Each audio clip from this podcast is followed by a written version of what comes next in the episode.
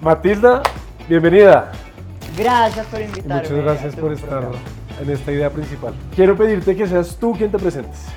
Cuéntanos quién eres, de dónde vienes, para dónde vas. Y ya ahorita te cuento por qué te hago esa petición. Listo, no. O sea, para dónde voy, no sé. Nunca he tenido muy claro para dónde voy. Eh, soy abogada, pero eh, siempre me, no sé, siempre me he sentido como comunicadora o artista, como encerrada en la vida de una abogada. Eh, intento hacer cosas diferentes y divertidas con el derecho. También creo que, eh, pues como que ya estoy más cómoda con, con decir que soy abogada, pero intento hacer cosas como diferentes con el derecho. Eh, soy profesora también, que es como lo que más me gusta hacer, es temas de pedagogía, de investigación. Eh, y tengo una marca, entonces también como que me gusta mucho el arte y descubrí que por medio de una marca iba a ser... eh, Es artista Sí, en como búsqueda. darle de comer a esa niña chiquita que no, que no le habían dado de comer. Entonces va- vamos por partes. ¿Dónde naciste? En Manizales. Conocí una tía tuya. Es de Salamina Caldas y, y tengo mi- mitad de sangre país y conozco de Manizales, pero pues no. ¿Cómo fue crecer allá?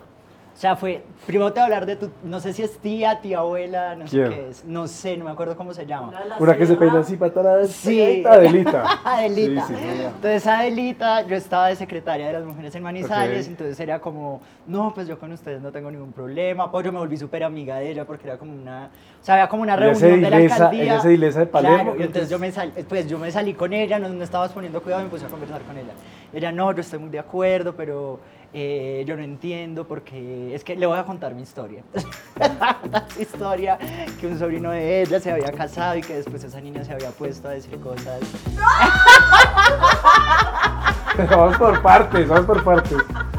¿Cómo fue crecer en Manizales? No, entonces pues, crecer en Manizales es como crecer con estas señoras Ok, eh, muy conservadoras, señores también, es una ciudad súper machista, súper elitista, es como súper chiquita, entonces muy parroquial, muy camandulera, eh, todo es muy, muy, muy camandulero. Eh, ¿Tú, cre- siento tú que- creciste en esa, o sea, tu, tu familia era camandulera, Yo, yo te, no sé, lleva- yo- te ibas a mí, te tocaba ir a misa, No sé, o sea, mi- no, no tanto. O sea, mi abuelita dice que es religiosa, pero realmente no. O sea, como que eh, ella dice que es religiosa, pero realmente ella nunca fue a misa, sino que era como una. O sea, ella tenía como estas sesiones donde nos ponía a orar, entonces teníamos que poner así las manitos mi hermana y yo muchas horas, y si nos dolían las manos. Pero realmente no, o sea, no, ella no estaba orando, sino que le echaba pullas a toda la familia. Entonces empezaba, gloria a ti, Señor, te alabamos, te bendecimos, te adoramos. Gloria a ti, Señor, te pido por tal, y era la hierba que menos quería. Para que por favor le cambies ese corazón de piedra, aunque sea por uno de marrano. Gloria a ti, Señor, no sé qué, no sé. Eh, entonces era, un, era, sí, como que nos tiraba sus venenos tóxicos por medio de la oración. Eh, mi familia además es como, o sea, mis, mi, por el lado de mi papá fueron como la típica familia manizaleña que los abuelos hicieron plata y ellos como en la Vivieron época, de la- pues no vivieron de eso, pero se la gastaron en drogas, en trago, en accidentes de carro, o sea, como sí, todo mal. Y por el lado de mi abuelita, sí, o sea, mi abuelita siempre, ella como que después, yo me volví muy cercana a mi abuelita, o sea, como que yo soy Materna. la nieta más cercana durante mucho tiempo. Ella me empezó a decir un montón de cosas que no le contaba al resto de la gente. Entonces Ok. me contaba que eh, ella como, no, yo me casé con su abuelito porque él era un caballero, me daba lo que era eh, como estabilidad económica, eh, pero el lindo no era.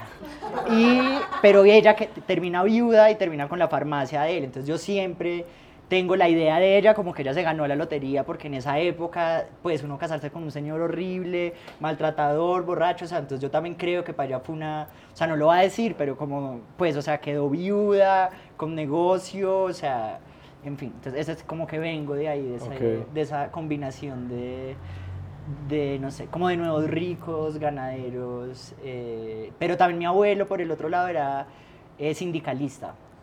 Y mi abuelita nunca me quiso contar porque me veía muy rebelde siempre, entonces era como, no, no le vayan a contar, no sé qué. Bueno, después un Porque se tío- inspiraba en ese espíritu Claro, sí, pues como que me veía y era como, no, no, no, no. no. ¿Y qué- entonces de ahí te viniste a Bogotá? Me vine en el 2008 a Bogotá a estudiar. Después del colegio. Después del colegio. ¿Y estudiaste en, las, en los Andes? Estudié en los Andes. ¿Qué tal esa experiencia? En los Andes, a mí me gusta mucho la universidad, porque, o sea, siento que es como una burbuja.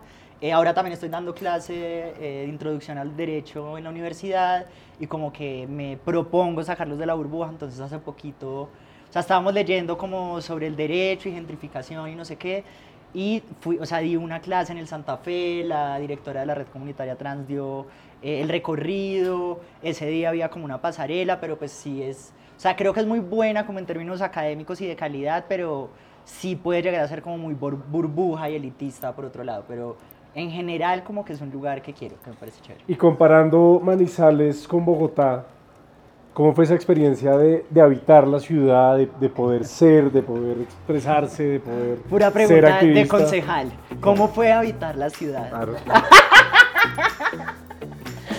Eh, no, o sea, yo siento que yo llegué a Bogotá y como que, sea, yo fui más o menos virgen como hasta los 19. Ya llegué a Bogotá y yo como, pero ¿qué es esto? Y me empecé a meter como a chats y dije como, bueno, no, me tengo que comer a un man a ver qué, qué, qué está pasando. Y acá sí sentía que había como, como que era posible otras alternativas. En Manizales no. En Manizales, es que Manizales es muy... Manizales es muy particular, porque yo creo que para la gente que nació en Manizales, Manizales es un, pues puede llegar a ser un infierno, porque pueblo chiquito, infierno grande. Pero también eso es una ciudad universitaria, entonces hay un montón de gente o de pueblos o de otras regiones que llega a Manizales y, su narrativa es que es una ciudad donde se pudo liberar, o sea, como... Entonces yo creo que para mí como Bogotá fue la ciudad universitaria, fue como esa experiencia, pero Manizales no porque yo soy de allá, o sea, como, pues fue como después que hice parchecitos y todo, pero Y después te fuiste a hacer una maestría afuera. sí, me fui a Estados Unidos a hacer una ¿En maestría Washington, en... No, ya no me acuerdo cómo se llama la universidad. pero sí me gradué, de American University se llama. Y entonces, comparando Washington con Bogotá, ¿qué ¿Cómo tal? fue habitar la ¿Cómo ciudad? fue habitar la ciudad? desde el activismo y desde...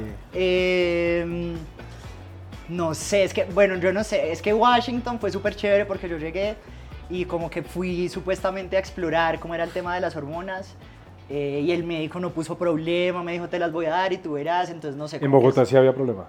o sí ponía. Sí, en Bogotá, pues en esa época todavía pasa mucho, pero mucho menos.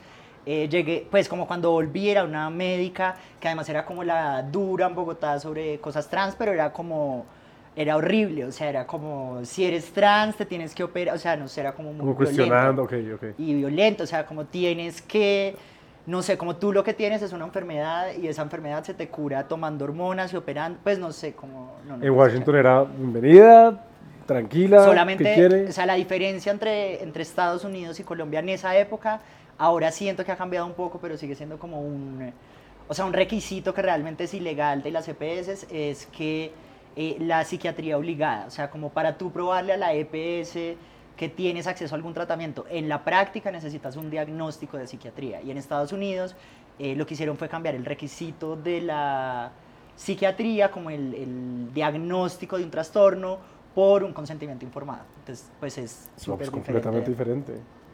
Y, y- pero, ¿cómo es, ese, ¿cómo es ese concepto de un psiquiatra? O sea, ¿qué, qué tiene que justificar el psiquiatra o la psiquiatra? ¿Qué Es tiene que demostrar? horrible, o sea, es como la historia de la psiquiatría, como en muchas cosas, ha Sí. sido horrible, tenaz, o sea, como que todo lo intentan medicalizar. Y eh, yo me acuerdo que en esa época, antes de que yo me fuera, estábamos investigando cómo eran las preguntas. Había un test que se llamaba... Investigando desde el activismo, desde la universidad. Desde los dos, yo creo que me ubico mucho como en, como en activismo legal y Ok. de academia, o sea, como, como que si estoy en la academia o en el derecho es como para hacer eh, temas de justificarlo, reforma claro. legal, pero pues sí. Y eh, investigando, entonces empezamos a mirar y habían unos test que se llamaban, que hacían los psiquiatras, que se llamaban test de la vida real. Y las preguntas eran absurdas porque entonces le preguntaban, o sea, le empezaban a hacer preguntas a un montón de amigos trans que yo tenía que nunca pasaban porque ellos decían, no me gusta jugar fútbol, entonces no eres trans. No. Eh, ellos decían, me gustan las mujeres si eres trans, pero entonces si le gustaban los manes era un hombre trans gay, no, o sea, no le sacaban.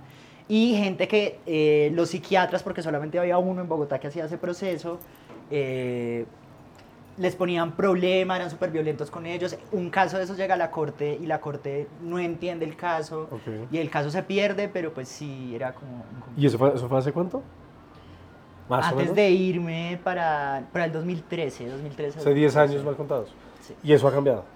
Eso ha cambiado por lo menos en papel, o sea, eh, creo que en la práctica nos hace falta mucho, pero creo que en papel, o sea, en papel más o menos la gente sabe cuál es el procedimiento y sabe que le van a decir que no y que tiene que poner tutela, pues como, o se le demora mucho con la cita, no le dicen que no, pero nunca le dan la cita con el endocrino, que es el que da las hormonas.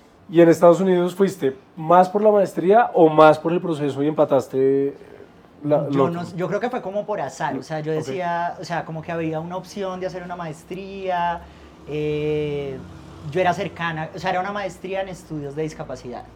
Y yo en el último año de universidad me dediqué a trabajar temas de discapacidad y temas trans y como a buscar intersecciones o vínculos entre discapacidad y trans, pues que tiene que ver mucho con violencia psiquiátrica sobre todo, como la violencia que se ejerce desde la psiquiatría, entonces, bueno, como que le es- intenté unirlo, me creyeron en la beca y me la dieron. me la gané y pues como que aproveché y me fui, también dije como no, buenísimo irse un rato. Y entonces de Marizales a Bogotá, Ajá. a Washington, que ya era como todo, o sea, cero lío, nada. No, pero cero después, día nada, no, es, es sup- no, es una sociedad todavía súper Ok. transfóbica, además. Washington es como, es como una ciudad súper diplomática, entonces es chiquita y están todos los centros de poder, o sea, está la Comisión Interamericana, el Banco Interamericano, o sea, hay como muchos duques, por decirlo así, como que hay muchos duques por ahí, muchos becarios en organizaciones internacionales como Duque, pero también Estados Unidos, entonces es... O sea, suele ser muy conservadora, no es tan fácil buscar fiesta. O sea, no es Nueva York, no es como una capital así alternativa. No, ¿Ibas es mucho a Nueva York? Eh, ¿O pues, fuiste sea, algunas veces? Sí, fui algunas veces y además yo me quedé otro año porque eh, apliqué a una beca con la Comisión Interamericana, Sí. entonces trabajé un año con la Comisión. En Nueva York, en Washington. en. Washington. Y esas idas a Nueva York, o sea, Nueva York sí se sentía distinta el ambiente Sí, y la Nueva apertura York, y la... Sí, Nueva York era, pues, o sea, sí, no, es como más, no sé, o sea, es más, cuando iba, no sé, como que iban mis amigas activistas a algún tema de la comisión a, a Washington y como que tocaba buscar a dónde llevarlas, buscar plan, no sé, como que tocaba buscar qué hacer. Y, y eso, y toca, pues sí, no sé, como que uno, y, no sé, es diferente, todo cierra temprano, pero íbamos a Nueva York y era, o sea, no sé, ya había jueves en los bares swingers, entonces los jueves en los bares swingers las trans no pagan. y se llamaban jueves bisexuales, entonces pues es un cambio a Washington. Ok. ¿Cómo eran esas, esas rumbas swinger? ¿Eso se puede preguntar o no? ¿Cómo eran esas fiestas swinger?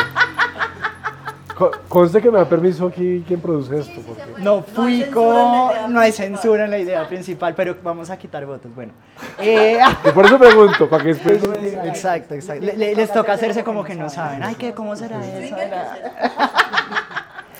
Eh, no fuimos, o sea, de hecho fue con una activista que, pues, que se ya se murió, que se llama Laura claro. que fue la fundadora del GATT, y en fin, entonces como que, pues estábamos en Nueva York, yo me acuerdo que yo ya me tenía que devolver y yo le dije, yo compro el, el tren, el avión, no me acuerdo, dos días más, ella tenía que quedarse más y me quedé en su cuarto. Entonces me quedé en el cuarto de ella y nos pusimos a pasear. Pues, y yo, marica, sí, ve, vamos a esto, no sé qué.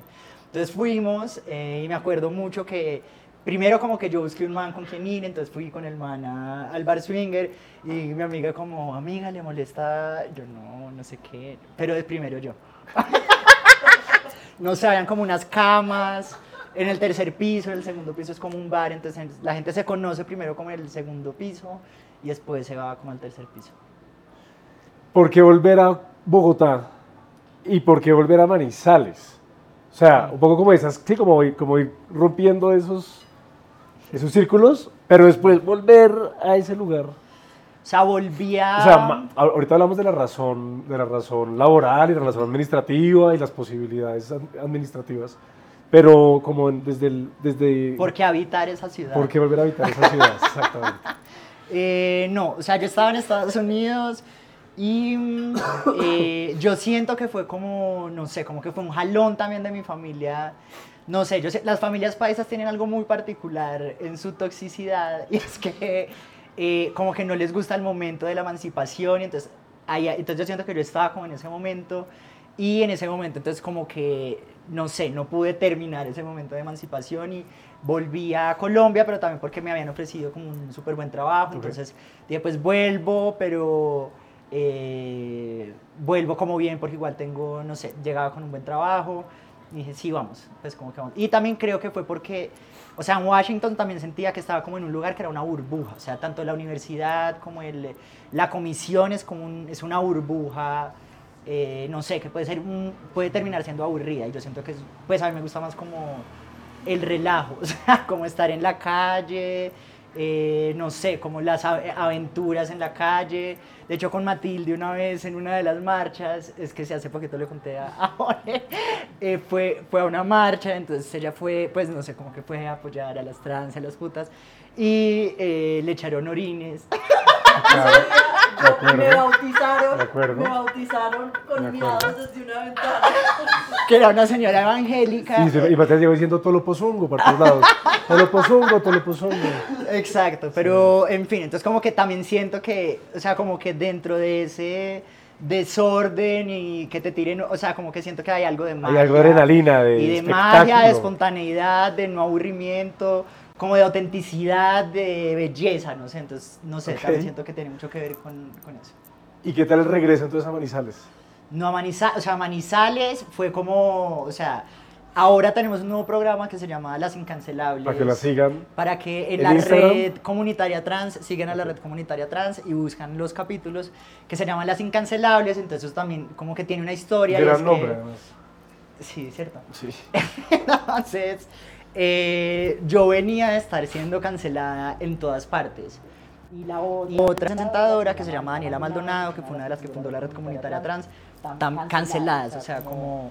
eh, y, y también como por, o sea, como entre ser feministas por un lado, pero también como por decir yo, o sea, ¿por qué me voy a dejar tratar mal? No me dejo tratar mal, no me, o sea, no, ¿por qué me... No jodan, no- sí. que se caiga coman el mundo, mierda. que coman mierda y se acaba todo, pues todo se va a la mierda. Pero entonces, entre todas mis amigas de la red me empezaban a molestar, entonces no, tengo varios apodos, o sea, en la red ¿Cómo cuáles? eh, soy eh, la cancelada es uno. Otro que me encanta después de las múltiples cancelaciones también de las organizaciones LGBTI que son súper transfóbicas, entonces que uno no puede decir que si no tienen gente trans y si no hay recursos para gente trans, entonces que te cancelan también. El movimiento de derechos humanos también es como súper ¿Ah, sí? machista, súper... Sí, ellos no les gusta la crítica, son, son muy parecidos a la iglesia Agradezcan católica. que nos están ayudando y no jodan. Y todo, todo, o sea, pues también el Partido Verde, to- es como todo este movimiento progre es una iglesia católica con miedo a la crítica, encubridora de gente paila, o sea, es como... Y, y es como, no, es que soy católico, es, es- no, es que soy del verde, no, Sí, es sí, que sí. soy de no sé qué. Eh, entonces, bueno, y entonces después de, de ser la cancelada mucho tiempo, ya empecé a hacer, eh, ya el otro apodo era pobreza oculta. Entonces era, no, porque yo la tenía sin plata, o sea, en un momento yo dije, no tengo trabajo, nadie me contrata, o sea, me voy a poner a llevar casos y empecé a llevar casos de una que se llamaba Marta, que es como todo un personaje, Marta. Cada fin de semana me ponía a hacerle derechos de petición. Bueno, en fin, es como una adulta mayor, bazuquera. Sí, sí, pues habitante- estuvo en el, en el evento que tú fuiste moderadora en Chapinero. No, eso qué bueno. ¿Te acuerdas? ¿Te acuerdas? Pues claro. Bueno, Marta en ese evento le dijo a la otra que le iba a pegar y yo, ay, no. bueno, en fin. Entonces me tocó volarme con Pero no, Marta. un saludo a Marta. Pero te amamos, Marta. O sea, ella estaba poniendo, ella duerme como en, en cosas del distrito donde duermen habitantes de calle. Había uno súper transfóbico, se la empezaron a montar. eh, y entonces nosotros como, no, ¿y por qué se la van a montar a Marta? O sea, Sí, no. sí, sí. Entonces yo listo, yo la acompañé a la audiencia. Pero no teníamos plata ni para el taxi, entonces nos fuimos caminando, ella escoja, de la red a la fiscalía, después de creo que nos mojamos. Eh, y entonces ella como eh, hizo crispetas y tinte, entonces fue como, vea para que, haga, pa' que haga bollo. Y yo, "Ay, gracias. Pero eh, sí, no sé, como después de ser muy cancelada, de ser luego pobreza oculta, a buena aparentadora manizaleña, que ahí también muy bien entrenada en Manizales de, de aparentar, eh, pues me ofrecen en Manizales, me dicen como hola, eh, eh, quiero saber si nos das tu hoja de vida para que seas, eh, o sea, como que en esa época estaban haciendo, o sea, el alcalde de ahora, también del Partido Verde, Carlos Marín. Que era concejal sin de ánimo de ofender, mentira. No, no, eso sí, tranquila que Con el partido lo llevamos muy bien. Otro cancelado que va a terminar. Otro, po- Otro pobre. otro potencial pobreza oculta. Por eso monté este bar, que vengan para poder sobrevivir después de- Exacto. Del partido. Eh, ¿Y qué se me olvidó? No, entonces Carlos Marín quedó, quedó alcalde electo en el 2019. Él venía de ser concejal de Man- en Manizales. quedó alcalde a los 30 años, 31 años, súper joven. No, él era Yo cuando fui tenía 30 y él tenía 28, él era menor que yo. O sea, él quedó electo a los 28. Quedé electo a los 28. Y entonces llamó y dijo, No, entonces me escribió y dijo. Eh, o ¿se conocían o no? No, no, o sea, teníamos una persona en común que fue como muy clave ahí en el puente, que estudió conmigo en el colegio, que, o sea, no sé, es como esa gente que no tengo nada en Sí, sí, sí, común, sí, sí. todo, no sé, no sé. Y entonces ella, ella eh, estaban diciendo que necesitaban hojas de vida, que superan de género, no sé qué. Entonces ella me recomendó a mí, pero entonces él metió a la mitad de los amigos y la mitad de los liscanos, o sea que Liscano, el que está ahora en el DAPRE, es el que subió a la Tarbana ahora a la alcaldía. Eh, pero entonces eh, yo llegué y ellos necesitaban como que la otra mitad del, del gabinete Para legitimarlo técnicamente. Entonces, todo ese proceso lo hicieron con una agencia como Busca Talentos. O sea, ellos tienen, ellos están obsesionados. O con- sea, cuando recibiste la llamada dijiste, ¿esto es serio? ¿Esto es legítimo? ¿Vale la pena? Sí, pero además, o sea, me llamaron y yo trabajo con trabajadoras sexuales trans y teníamos un, teníamos un paseo y cuadrar esos paseos, o sea, eso es- se demora por ahí dos años en no lograr concretar. Entonces me dijo, te tienes que venir a Manizales, te tienes que venir a Manizales el domingo. Y yo sí de una, después todas como, pero el paseo de nosotras es el sábado. Y yo, oh, no, mira, a. Pero era, o sea, no es tanto el paseo, sino como, no sé, como lo difícil que es todo. Pero bueno, dijo que no, que tenía que ir, entonces me fui para Manizales. Pero entonces yo pasé, o sea, yo pasé pruebas psicotécnicas. Para quienes no hayan ido a Manizales en avión, la la probabilidad de aterrizar es como del 15%. Sí, una Porque la que era aeropuertico de Manizales vive cerrado porque es chiquito y porque los aviones son los de hélice, entonces Aterrizar ya es todo todo un hito. Poder aterrizar. Sí, O sea, O nunca se no, es- no como, llego después, después, no, no, es como que Si vas si directo, vas directo a Manizales, Manizales, las posibilidades son pocas. Sino por Sino por Pereira, Pereira, pero creo que esa es otra discusión. Sí, sí. Vuelvo al Vuelvo al urbano. urbano, entonces Devolvamos. devolvamos. Ya, perfilando nacionalmente los votos. Y entonces, Y entonces, entonces, eh, eh, tú les dijiste a las amigas, al, al al paseo no voy, voy a ir a Manizales porque Pues puedo sí. hablar con el alcalde electo. Pues sí. Entonces nada, me fui para Manizales, en pobreza oculta, en cancelación. Pues lo que fuera decía que sí, pero además era, pues o sea, era un Esperabas cargo- ¿Esperabas que te ofrecieran ser ser la secretaria secretaria de la mujer? No, no, o sea, yo me acuerdo que yo estaba fumando porro en mi cama, o sea, yo como, pues como con que pago el arriendo, estaba como, mi mensaje, Carlos Mario, hola, soy el alcalde de Manizales, más primero fue por Facebook y yo, pues como que no podía entender nada, que te tengo que llamar ya, y yo súper trabada, y yo no, ¿Qué hice? ¿Ahora qué? Y entonces te dijo, quiero que sea la secretaria de la mujer. no, me dijo como entra al proceso, hay Ah, unas ok, hojas de vida, te ok, hacemos ok. la entrevista porque, o sea, hay un puntaje que le da la prueba, otro la entrevista y otro no sé qué, entonces a mí pues me fue súper bien en todo, entonces que ¿Y qué? Bueno, ¿y qué? ¿Y qué? O sea, listo, secretaria de la mujer y... Mejor dicho, qué? ¿qué quiere decir ¿Qué eso? ¿Qué, Ah, bueno, no, qué- yo llegué- ¿Cuál es el enfoque? O sea, me parece lo La máximo. emoción. O sea, me parecería, pues me pareció gallo, muy chévere porque que además fue como, o sea, como salir de una ciudad humillada, pues, pues, o sea, como que yo, eh, la gente de mi salón me dejó de hablar, o sea, excepto como dos o tres personas como súper Por homofóbico, por transfóbicos. Sí, Exacto. hijos de puta. Sí, sí, por malparidos. Sí, pues como, igual no sé, era otra época. Pues igual sí, baila todo, pero no sé, Manizales y no sé, tampoco hacen tanta falta. Eh, y entonces como que volver, siento que era, no sé, como es, no sé, es como salir escondida, porque además me acuerdo, a mí de todas las discotecas de Manizales me echaron, pues cuando era gay, es- yo soy trans. A los que no sabían.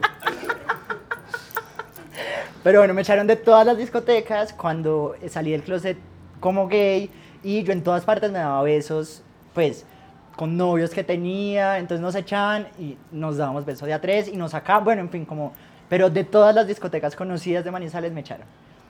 Entonces como irme, pero además volver ya como secretaria, o sea, no sé, es una ciudad muy, muy machista, muy transfóbica, muy... ¿Y cómo fue la reacción de la...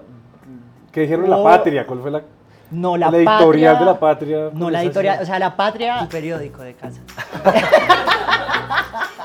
Pero no, la patria es súper progres, como que súper incondicionales apoyando desde el principio. Ok.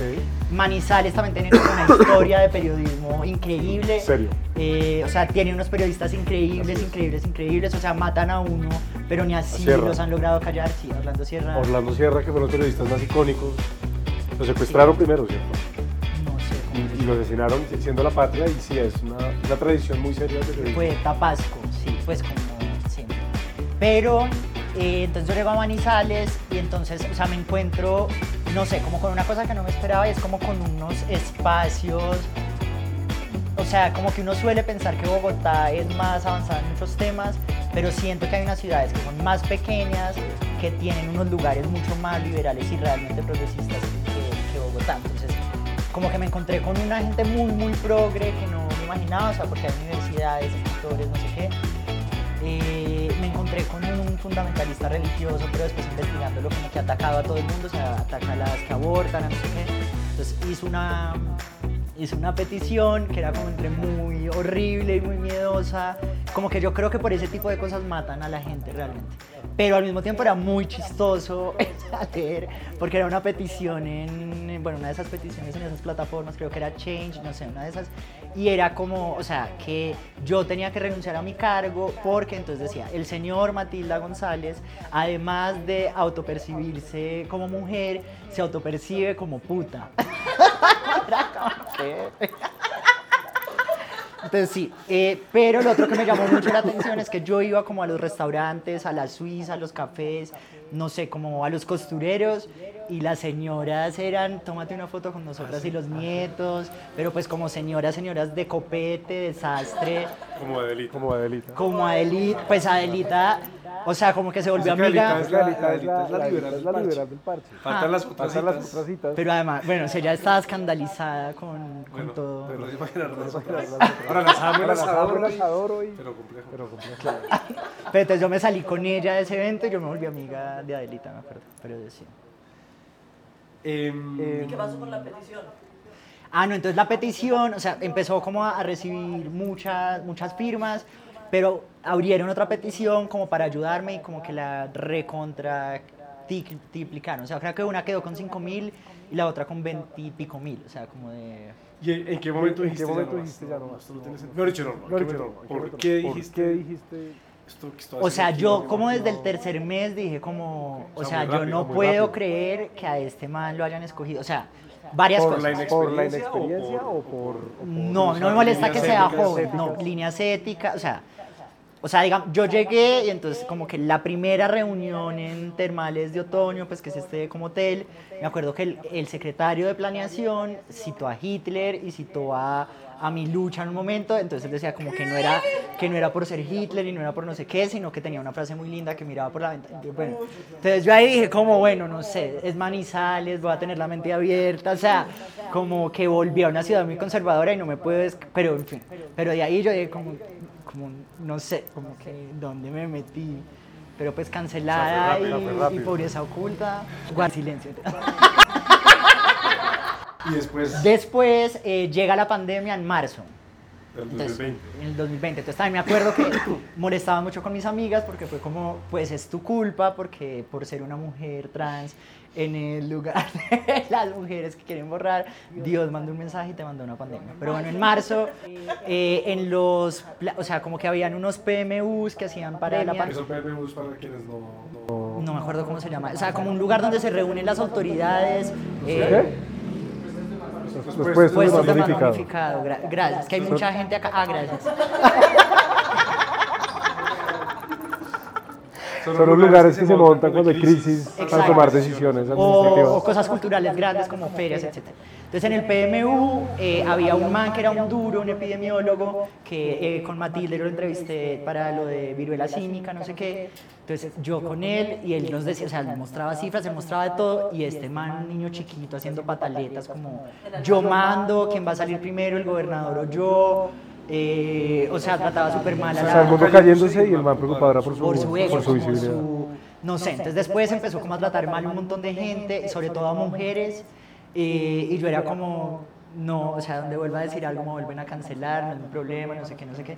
Pero llegó un momento extremo eh, donde él, no sé, paraba al frente a los secretarios y los humillaba, pero muy horrible, o sea, y sobre todo como a los, no sé, como a los que venían de clases populares, eh, no sé, una vez me acuerdo que lo escuché como riéndose, que él no era guiso, pues no sé, como unas cosas muy, como muy de manizales, pero también como de muy, no sé, como alguien que nunca ha tenido poder y entonces necesito como, como muy traqueto sin ser traqueto, como muy, no sé explicarlo. Eh, después pasó Pico y Género, que pasó acá en Bogotá, y en Manizales, o sea, como que en Manizales empezamos a liderar una agenda de género en Colombia, además. O sea, tú- la línea que ahora tiene la Secretaría de las Mujeres en Bogotá, que se llama Calma, fue después de que sacáramos el parcero en Manizales, que es una línea para hombres. O sea, Manizales 1 es una ciudad que es la ciudad con más, con- la segunda ciudad con más suicidios del país. No sé cuál es la primera. Eh, y eh, los que más se suicidan son los hombres. O sea, las mujeres tienen más intentos de suicidio, pero los hombres tienen más suicidios efectivos. Entonces, y tiene unos grandes, altos índices de violencia eh, contra las mujeres. Entonces, eh, el parcero buscaba que llamaran en momentos de crisis o que, pues, o que fuera cuando se fueran a suicidar, o sea, como tenía las dos. Esa fue la primera del país. Eh, fuimos la única ciudad como que realmente tuvo una política integral de trabajo sexual durante la pandemia. O sea, lideramos con un montón de agendas que ni en Bogotá podían. Entonces decían, pero ¿cómo pueden en Manizales? Porque yo hablaba con la gente que trabaja masculinidades en Bogotá y nos dijeron, nunca la Secretaría nos ha querido dar plata para masculinidades. Y yo, pero es súper importante, o sea, ¿cómo no vamos a hablar con los manes que son los que más producen violencia? O sea, ¿a quién estamos convenciendo de qué? Obviamente... También fuimos la secretaría que más denuncias penales puso. O sea, como les vamos a dar mil, les vamos a dar talleres para reducir el machismo. Entonces, en bares como este, en Manizales, pues no como este, pero dándote ideas, eh, hacían trivias de violencia de género para hombres y los que respondieran bien, o sea, gratis. como forma de jugar, cerveza gratis. Eh, y bueno, como otras cosas que hacíamos en calle, como un montón de cosas que tenían que ver con educación popular. Eh, pero si no cumple, o sea, llegamos con abogadas, psicó- las psicólogas, porque, o sea, cuando hay psicólogo aumentan las probabilidades de que las víctimas denuncien, cuando hay trabajadora social, porque las vincula con temas laborales, hay, es, o sea, buscaba incentivar la denuncia en términos reales. Entonces fuimos las que más pusimos denuncias penales en Manizales de, de género, o sea, ex, ex candidatos de alcaldes, o sea, o sea, me encantaba además porque yo llegaba con la policía, era como, no, tienes que hablar con el hermano, y yo, muchachos, entonces llegaba la policía. Yo, no, bueno, en fin, pero... Eh, pero entonces empezamos a liderar un montón de cosas. Eh, eh, yo ya le caía mal, sacaron pico y género en Bogotá y él puso de acuerdo a todos los alcaldes de la metropolitana que En son- aplicar, en aplicar, aplicar pico y género. Y tú dijiste ni mierda. Yo- Pues, o sea, yo dije, porque, no, yo ya había empezado a criticar cosas que él hacía, entonces como que su forma de anularme era, me dejó de hablar por completo. Y yo como, igual me encanta porque me cae mal, me parece paila, hago de todo y él no entiende nada, entonces igual, pues bien. Pero eh, como para pico y género, yo dije, pues yo no voy a poner mi nombre ahí, o sea, claro, como, claro. Mati, explica porque... por qué era tan problemático el pico y género. O sea, pico y género durante la pandemia era, digamos, tenía una buena intención por un lado, que era, pues que nunca se dijo abiertamente, pero que yo creo que debieron comunicarla porque eso era importante, y era que como se iba a incrementar la violencia contra las mujeres, eh, las mujeres eh, cuando iban a los supermercados, eh, ahí activaban un montón de líneas Ok. púrpuras. Entonces, eso me parece que tiene un montón de sentido. Ok. Eh, o sea, la Como intención en para- principio, y además, entonces, si solo dejamos salir hombres y mujeres, no van a estar con su agresor. Claro. Entonces, como que eso nunca se comunicó y yo creo que era como de lo mejor que había para rescatar de Pico y Género. Pero eh, también se usó como una medida policiva, o sea, como uno de los problemas de la pandemia fue que todo lo hacía la policía, o sea, como to- todas las funciones las hacía la policía. Y como necesitaban reducir que eh, los tumultos, entonces dijeron, ¿cuál es la forma? Hombres y mujeres. 50 y 50. 50 y 50. Pues 48 52. Ajá. Pero eh, todo estaba mal, o sea, la alcaldesa que no es la de la expresión de género más femenina del mundo, o sea, como, o sea, estoy segura que a ella la han discriminado por machoras, como, o sea, tú pones una cosa que legitima los estereotipos, pero la primera alcaldesa lesbiana, wow, lo máximo LGBTI, eh, pero pone esta función en la policía, las que más sufrieron en la pandemia fueron las putas y las trans, eh, que además sabemos que los mayores índices de violencia son con la, o sea, fue como, es no tener un enfoque interseccional, es creer como que hay una categoría específica que son unas mujeres y el resto pues, son vidas que Y ya con eso dijiste, hasta aquí llegué. y ahí además que eso fue como de película porque, o sea, yo estaba como con otras secretarias que pues a una la trataba súper mal, la humillaba horrible y entonces yo era como, o sea, no, entonces ya empezamos como a armar corrinche, él ya nos odiaba por, porque éramos como el grupito de las brujas que le llevaban a.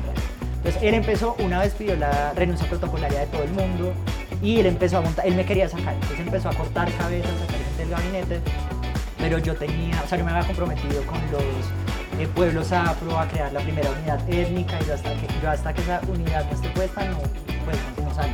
Hasta que no estén puestas las denuncias penales como con sea, ya las puesto, pero hasta que no los habíamos impulsado, en fin. Yo dije, no me voy a dejar echar de él. Pues además porque él la sacaba gente muy buena, o sea, a los que trajo técnicos. Cuando yo renuncié ya habían renunciado 11, ya se habían ido 11 ¿De secretarios? secretarios, ya se habían ido 11, yo fui la 13, creo que eran 12.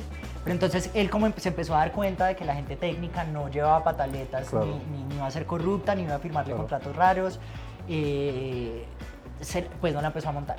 Entonces yo ahí empecé como a ganarme a los medios y dije como, él es muy pantallero y él no me, o sea, él no se va a dar la pela de sacarme Sí, la mal. noticia Claro, te entonces- saca. Entonces la- yo primero, o sea, cuando él primero me intentó sacar, yo saqué, saqué la línea del parcero, entonces los medios fue como la primera en Colombia, no sé qué, pero pues a mis dos amigas, o sea, una que es lo máximo, no le, pues no, que tienen que firmar la renuncia protocolaria, eh, ella era la mayor de todas, todas asustadas firmando, y yo, ¿y usted qué? No sé qué, yo no le firmé, entonces me mostró la hoja, en fin, pero ella no se dejó echar y renunció a los dos días. Ok. El resto, pues como que se las hizo y lo iban a echar. A mí yo estaba en la lista negra de la gente que iban a echar, pues como los contactos que tenía, como ya entrevistaron a las otras dos secretarias que son de otros dos partidos, que no son técnicas, que a la última además le tocó renunciar porque pues lo hizo todo mal y en fin. Pero eh, se me olvidó todo de lo que estamos hablando. No, entonces el momento de la renuncia. Ah, bueno, entonces renuncié, es que me encanta esta tele, me encanta el drama. Entonces yo eh, cuando hacen pico y género, llego así furiosa, y él desde ahí como que me la monta así, como, como esta perra la saco, o sea, como que se sentía todo el mundo, pues como que se sentía mucho ambiente. el ambiente. Entonces yo primero saqué lo de la línea, entonces cuando él me citó a la reunión y salió el artículo, eh, creo que fue ese o el de Humberto de la Calle, o sea, hubo dos momentos que yo sabía que él me citaba a echarme, porque a todos los que había echado, los que quedaron en lista negra los fue echando y a los otros no.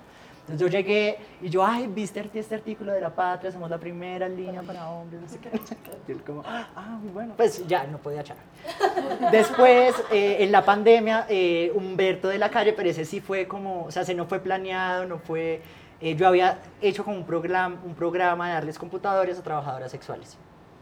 Y eso también, eso fue como, o sea, ese fue como el segundo momento de la secretaría, que pues me cayó Procuraduría, como que un boom mediático. Entonces Humberto de la Calle, que además es caldense y tiene... Humberto es de Manzanares Caldas. Manzanares Como Caldas. allá nuestra asistente, Mónica. Hay, hay como, hay como 10 personas acá de Manzanares. Eh, él saca una columna en El Espectador defendiendo, o sea, sacó dos columnas defendiendo, pero la segunda era sobre trabajo sexual y eso porque sí era constitucional y, o sea, como, entonces yo me acuerdo que yo estaba llegando, yo estaba como en el ascensor y yo como, ¿qué? Humberto de la calle, repente, o sea, entonces yo llegué, no, y, y ahí ese día habían dos noticias. Uno, porque llegó la Procuraduría, entonces empezaron como todos estos movimientos antiderechos. Yo aquí no hay nada que esconder, vamos a hacer una audiencia pública, mostramos en qué se mostró cada recurso, cuál es el proyecto, cuál es el, o sea, los objetivos, el cronograma, o sea, como que no es una cosa improvisada. Entonces, en, esa, en ese riff y rafe con organizaciones, había un montón de organizaciones antiderechos trans y organizaciones antiderecho trabajo sexual. Y en un momento de la entrevista, del, del, del, no sé, de la audiencia, era que no, que no, y que no se podía el trabajo sexual y que siempre era malo. Y yo, pero, o sea, si- yo puteo y a mí me excita, o sea, yo, si a mí me excita, yo puteo porque no puedo. Entonces, eso salió en la portada de La Patria, tu periódico de casa. Y al mismo tiempo salió la de Humberto. Entonces, eh, la de Humberto yo me di cuenta después, entonces yo llegué cuando ya él me iba a echar, y yo era como, o sea, tú no me echas, yo renuncio, sí. cuando deje todo amarrado, cuando pase el plan de desarrollo. Entonces salió la de Humberto y yo fue como, uff, o sea, ahí sí, ahí sí yo dije, ya lo que sea, pero yo como, ay, viste que Humberto de la calle, Entonces te comprometes a, porque bueno, él decía que no le podía llevar la contraria en un momento, en un consejo de seguridad, él se paró y todas las que estaban conmigo me dijeron, él te iba a pegar. Y yo, cierto que sí, o sea, no está en mi cabeza que él me iba a pegar, él, él se paró de la mesa y él me iba a pegar, o sea, como, y estaba la policía, porque él, él me llamó y me la empezó a montar y yo como, o sea, ya me han cancelado de todas partes, otro huevón, o sea, como... Vuelvo a perder Sí, esa todo, película ya la vuelvo- vi. Sí, vuelvo a ser cancelada, vuelvo a ser pobreza oculta, pero pues dejarme tratar mal de un huevón, o sea, no. Entonces, como que me le alebré un día al frente de la policía y eso fue para él como, pues sí, como, no sé, como que es muy, es muy machista, es muy misógino también. Sí, Son, son pocas las personas trans en Colombia que han llegado a altos cargos administrativos. Se me da la cabeza Tatiana Piñeros, Ujú. actual alcaldesa local de Ciudad Bolívar, que en la alcaldía de Petro fue la directora del Instituto de Turismo. Tu secretaria de la mujer. Hay otros casos como de, de esos niveles de... yo creo que hay varios intentos de llegar al Congreso. Uno de Akemi Sofía, otro también de Tatiana Piñeros.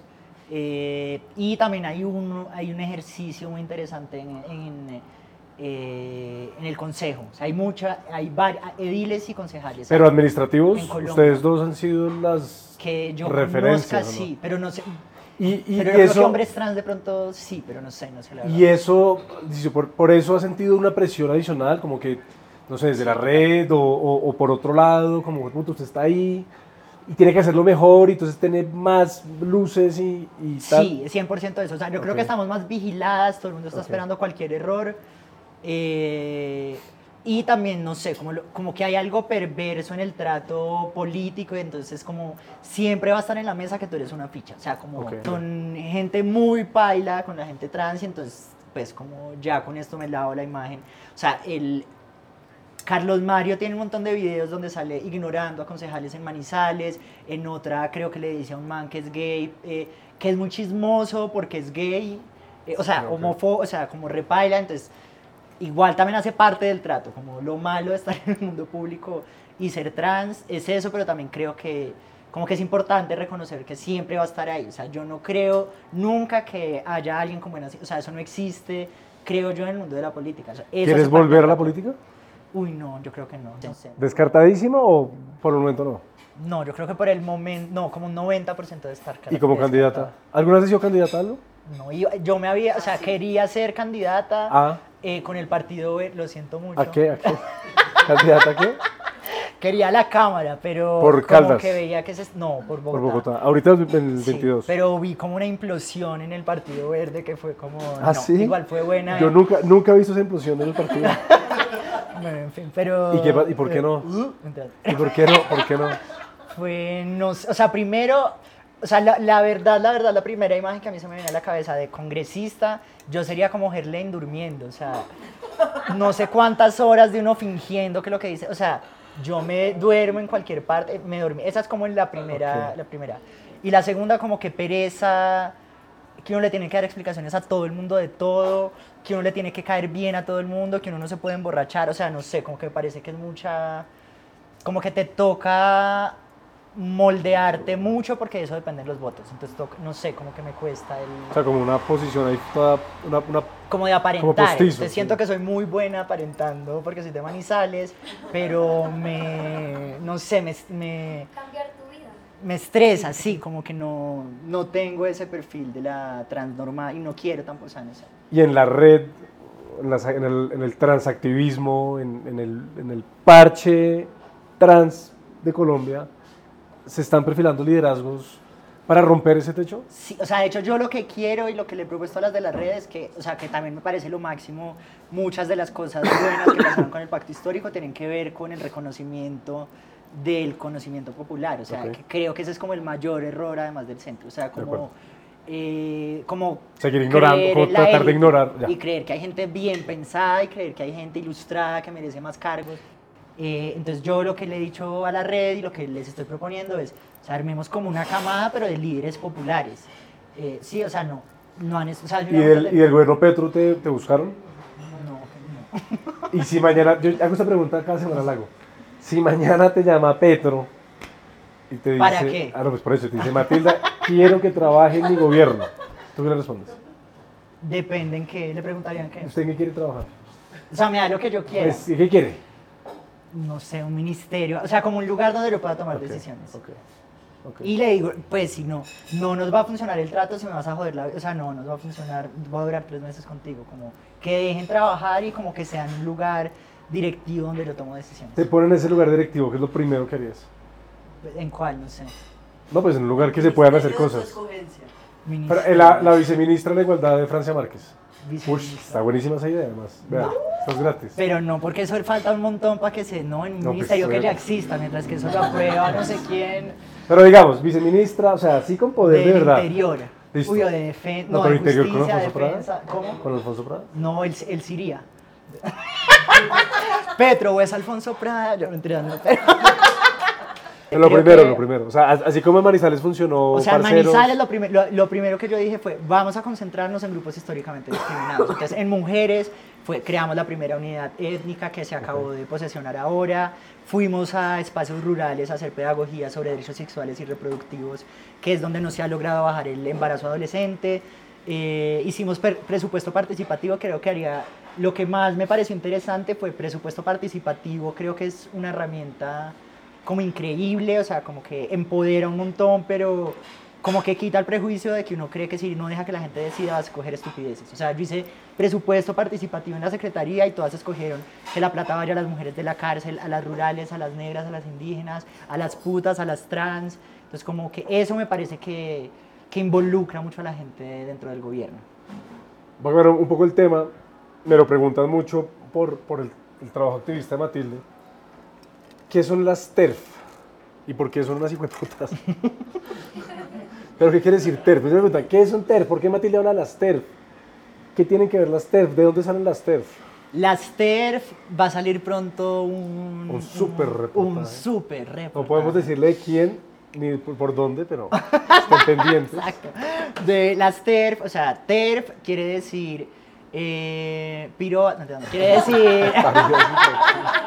quiere decir feministas que excluyen a las trans, como básicamente, como feministas que explícitamente luchan eh, y casi que como única bandera de lucha dentro de su movimiento, porque las putas y las trans, o sea, sobre todo las trans, no estén en el movimiento de mujeres. Porque eh, ¿Por supuestamente las va a hijueputas? borrar. Yo me pregunto a Matilde, ¿por qué hijo de putas O sea, ¿de dónde sale esa...? Digo, como que ya las...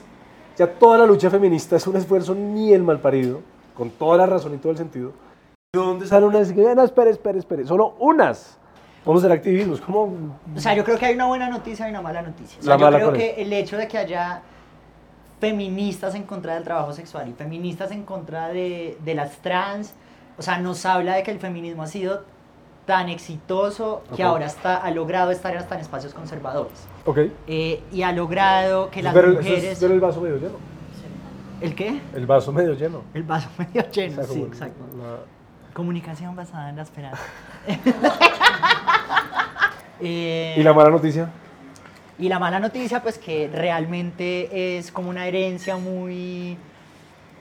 Como, o sea, como yo no creo que las conversaciones se deben, ba- se deben dar con base en tú no puedes entrar. O sea, como que de entrada eso me parece paila. O sea, tú puedes estar en desacuerdo con un montón de cosas, pero tú no puedes entrar es como, me parece violento. Entonces, eh, no sé, es un movimiento, digamos, como que el activismo del feminismo y la política históricamente ha excluido a gente, o sea, como que eh, hace parte también fundamental del poder, o sea, como porque a las trans las matan más que al resto y porque a los negros les dan menos empleo y porque las mujeres les pagan menos, porque han tenido menos poder. Entonces, los espacios de poder siempre están buscando la forma y cada vez más creativa de negar poder a gente que nunca ha tenido poder. Entonces yo creo que tiene que ver con eso, tiene que ver con no querer soltar el poder y querer con unas relaciones muy verticales.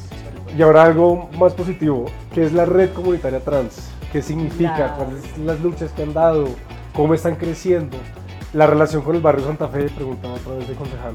¿Qué es, Bueno. qué, qué es la red comunitaria y qué significa el barrio Santa Fe? La Red Comunitaria Trans eh, es una organización que está cumpliendo 10 años de base comunitaria, que fue fundada y ha sido liderada toda su historia por trabajadoras sexuales trans. ¿Todas historias hace cuánto más o menos?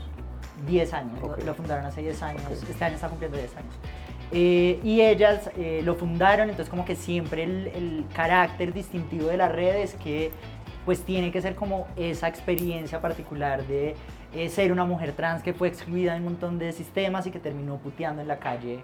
Eh, son como los liderazgos visibles de la red. O sea, la red sí está asociada directamente con, con putear, con las prostitutas Sí, trans. son ok. O putas sea, viene de ahí, pues. Sí, y creo que.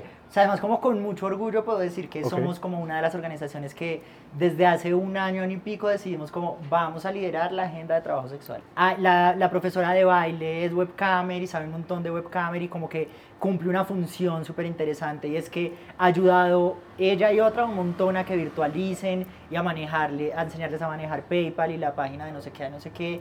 Eh, pero, si hemos- o sea, como por medio de investigación tenemos un proyecto que se llama Cyborg Legal Travesti, entonces se llama así porque como que el movimiento trans tiene una crítica muy grande con el movimiento gay, o sea, como que el, el, eh, estereotipo del movimiento gay realmente es eh, Claudia López, o sea, como llegamos al poder, pero pues nos vamos a tener cero empatía con la gente trans y la más pobre y las más putas, eh, por lo menos durante la pandemia fue así.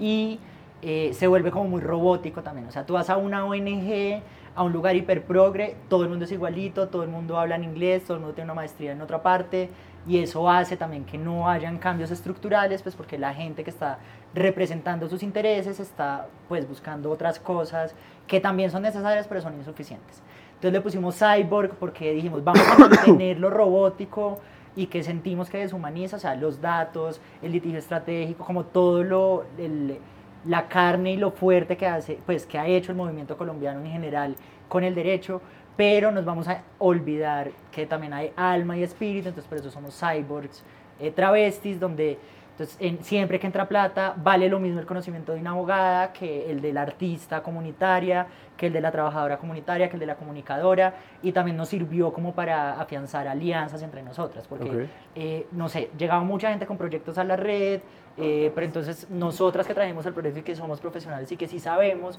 pero que no podría hacer nada de esto sin ustedes, pago, me pagan como profesional y a ustedes les doy 200 mil por traerme una. ¿Cuántas personas hay en la red? No o, o- eso es, eso es, O sea, es se va cambiante porque cambiando, creo que hay exacto. mucha gente beneficiaria, Ok. eh, pero no es lo mismo a la, a la- como administrativamente quién es la junta directiva y eso porque tampoco estoy en la directiva, entonces no sé. ¿Y qué significa el barrio Santa Fe? ¿Qué- Yo para- creo que el barrio Santa Fe Para la red, ¿cuál es la relación con el barrio Santa Fe y con la ciudad? O sea, la última Desde ahí. clase de los estudiantes eh, sobre qué es el derecho era, o sea, primero leímos a Kelsen, que es como un señor súper aburrido, que tiene como una versión muy ideal del derecho y que, en fin, y después leímos a Dean Spade, que es otro teórico del derecho, que es un hombre trans, pero que reinterpreta un poco como la historia gringa del derecho de el derecho nos traerá igualdad y justicia y no sé, como esa idea, esa narrativa de éxito. Y la cuestiona diciendo el derecho históricamente ha sido un producto colonial, genocida, que ha sido para perpetuar el poder de la gente más El poderosa. sistema el sistema. Entonces creo tradicional, que el Santa Fe es como el mejor ejemplo de lo que el derecho por hacer o por no hacer termina causando. O sea, Santa Fe es el reflejo de la criminalización de las drogas y de una política de, la, pues, de una guerra contra las drogas absolutamente fallida.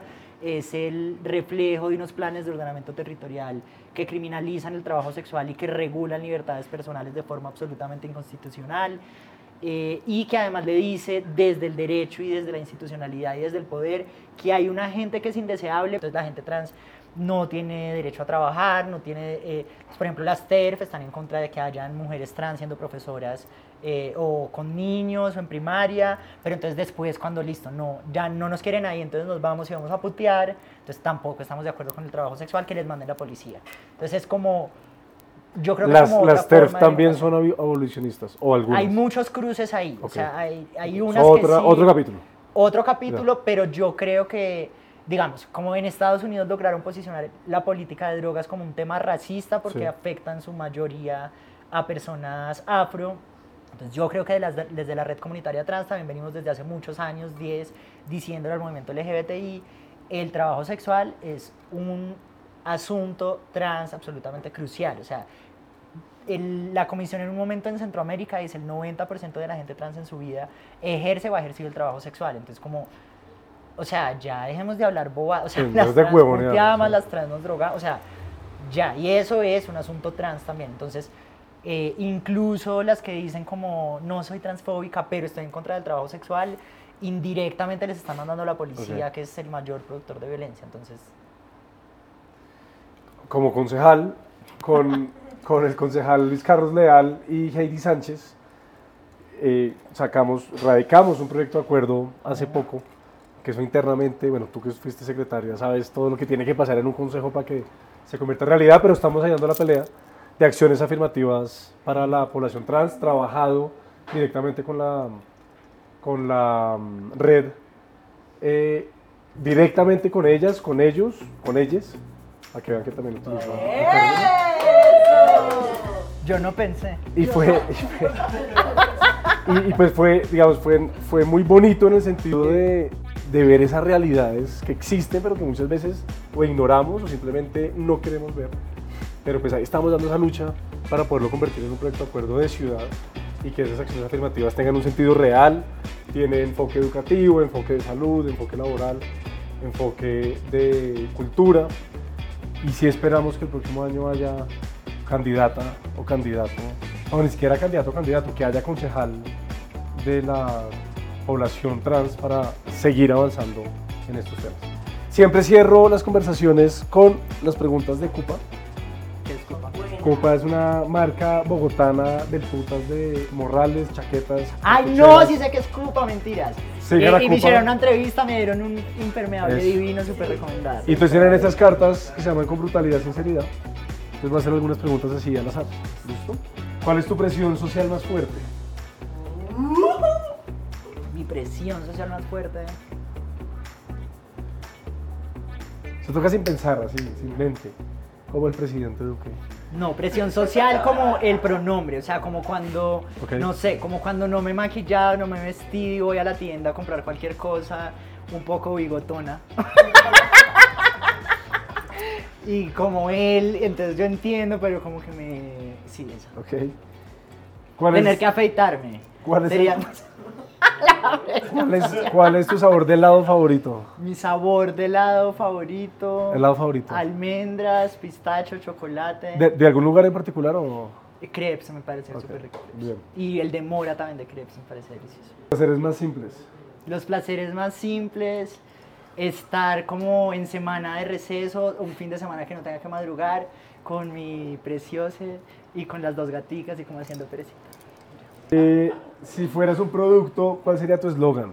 Si fuera un producto, ¿cuál sería mi eslogan? Eh, sería la incancelable, cancélame esta.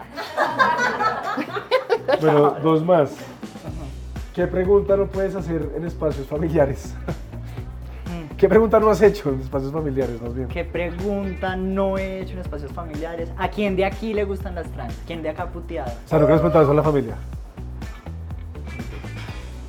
Y saber qué va a pasar sin poder cambiarlo o enterarte cuando pase. ¿Cómo otra ¿Qué vez? prefieres? ¿Qué prefieres? Esa, para esa toca concentrarse, ¿cómo es? ¿Qué prefieres? ¿Saber qué va a pasar sin poder cambiarlo o enterarte cuando pase? O sea, mañana va a haber un terremoto y no me hacer yo nada. hiper ansiosa escogería saber qué pasa, pero, pero creo que escogería la otra. Como que me tomaría el antidepresivo y respondería como no, que pase. O sea, antes de la sertralina o después de la sertralina. ¿Cómo manejas la ansiedad en general?